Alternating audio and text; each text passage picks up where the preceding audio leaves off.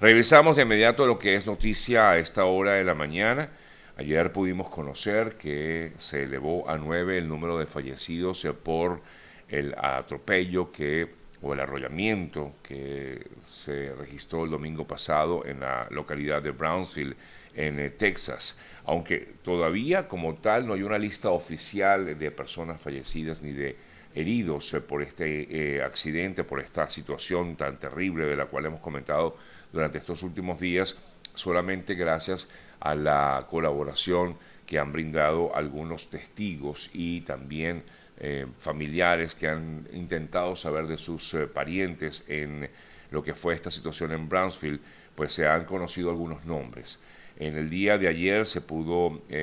pues, conocer que el venezolano Cristian Sangroni, de, tan solo 19 años de edad, permanecía en estado crítico en un hospital en, Texas eh, y eh, al parecer pues no superó las lesiones y falleció. De esta forma, entonces, se eleva, como ya comentaba, a nueve el número de personas que murió como consecuencia de este arrollamiento registrado el pasado domingo. Por su lado, muchos de los eh, parientes de estas personas que em, o bien perdieron la vida o se encuentran en estado crítico han solicitado ayuda de los eh, gobiernos, eh, básicamente de Estados Unidos y México, para eh, llegar hasta este país. Algunos han solicitado visas humanitarias para acompañar a sus familiares o incluso han también solicitado que sean repatriados los cuerpos de las personas que lamentablemente perdieron la vida en este eh, hecho tan, tan, tan terrible.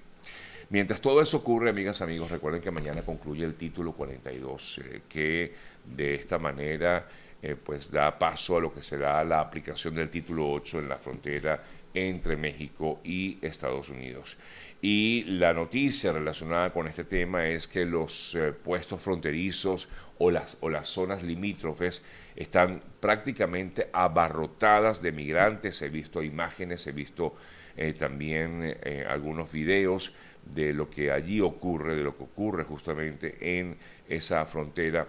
entre Estados Unidos y México y es cada día más, más, más difícil. Zonas como El Paso, en Texas, por ejemplo, eh, hay una gran cantidad de personas apostadas en las afueras, en las aceras, en algunos casos a la espera de entregarse o no a las autoridades estadounidenses para ver si inician eh, su proceso de asilo o cualquier otro proceso migratorio que en teoría, en teoría deberían comenzar. Pero ha habido incluso acumulación de personas en, en cada de estos uno de estos puntos fronterizos, pero también en la zona sur de México intentan subir hacia el norte, inclusive em, pues se veía una nota que eh, presentaba el diario El País eh, de España, donde en Tapachula la estampida de migrantes irrumpe a empujones a algunos de los accesos del Instituto Nacional de Migración, eh, ubicado en la ciudad de Tapachula, que es fronteriza con Guatemala, que está al sur de México. Lo mismo ocurre en el norte, lo mismo ocurre en otras partes de lo que es esa frontera entre México y Estados Unidos. Concluye el título 42 y prácticamente las personas están desesperadas pues, por lograr ver si pueden tener acceso a Estados Unidos. Lo cierto de todo es que el gobierno ha sido bien enfático a la hora de asegurar que al concluir como tal este llamado título 42, pues comienza también un proceso de deportación inmediata, deportación express, que debería darse justamente en estos eh, próximos días a raíz de justamente lo que va a ser este cierre eh, como tal que afirman ellos, el gobierno de Estados Unidos, hay un cierre total de la frontera. Eh, frontera. Hay operativos en caliente, ayer comentábamos un poco acerca de ello y comentábamos que el gobierno de Texas ha dispuesto de dispositivos eh, militares en, eh, o sí, dispositivos militares en, en, la frontera y ha aumentado el número de mm, funcionarios eh, para justamente evitar este lo que pues ha sido considerado como una política pues errada por parte de la administración Biden. Ayer el gobernador de Florida dijo que con el final del título 42, eh, pues la frontera sur es un desastre masivo, o por lo menos comentaba que se va a registrar eso, un desastre masivo en esta frontera. Veremos este desastre con la expiración del título 42, parte de los comentarios que hacía el gobernador de Florida, refiriéndose a lo que ha sido una política migratoria nefasta declarada por justamente o mm, presentada por el gobierno de Joe Biden. Mientras tanto, Biden se reunió vía telefónica o tuvo una conversación telefónica con el presidente de México, Andrés Manuel López Obrador, a quien eh, le indicó que pues colaborara de alguna manera con eh, todo este proceso que se está dando en la frontera. En tanto, el mandatario mexicano dijo conversamos cerca de una hora, eh, reafirmamos el compromiso de seguir trabajando juntos en este tema, como lo es la migración con dimensión humanista, fue el término utilizado, así como también otros temas de interés entre los dos países, el tráfico de, personas, el tráfico de drogas, el tráfico de armas en los dos, eh, entre los dos países.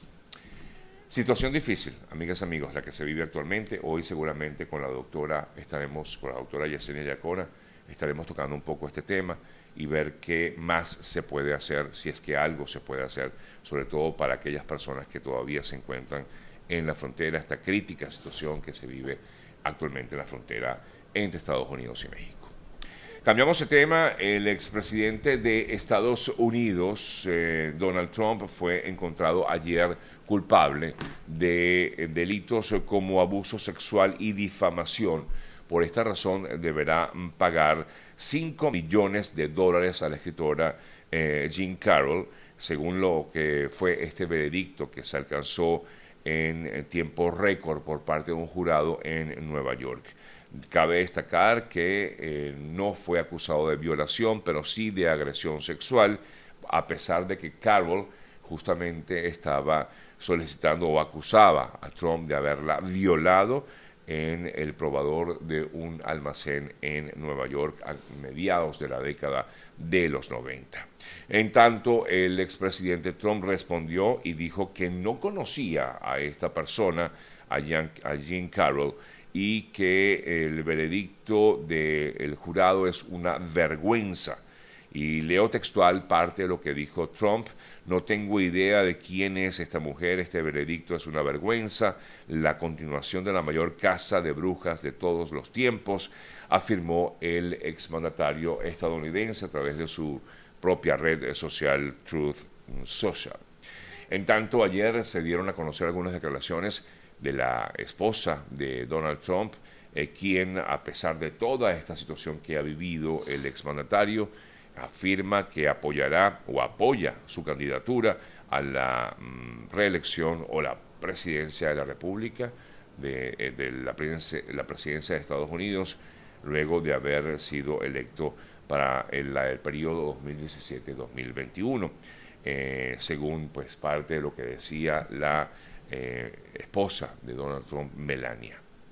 En otras importantes informaciones, el programa de educación y acción de derechos humanos, eh, conocido por sus siglas como PROVEA en Venezuela, alertó que a medida que se acerca el proceso electoral del año 2024, aumentará la persecución y el hostigamiento por parte del régimen de Nicolás Maduro en Venezuela, según lo que afirma esta organización no gubernamental llamada Provea, que presentó ayer un informe bien completo acerca de la situación de violación de derechos humanos en Venezuela. Se toman acciones o se están tomando acciones, afirmaba, para mantener el control de la población y no para satisfacer sus necesidades. Ya que tocamos el tema político, ayer pudimos observar, entre otros, unas declaraciones, entre otras, unas declaraciones eh, que diera el eh, candidato por parte de Acción Democrática para estas primarias, una entrevista que le realizara nuestra colega Carla Angola junto con Orlando, em,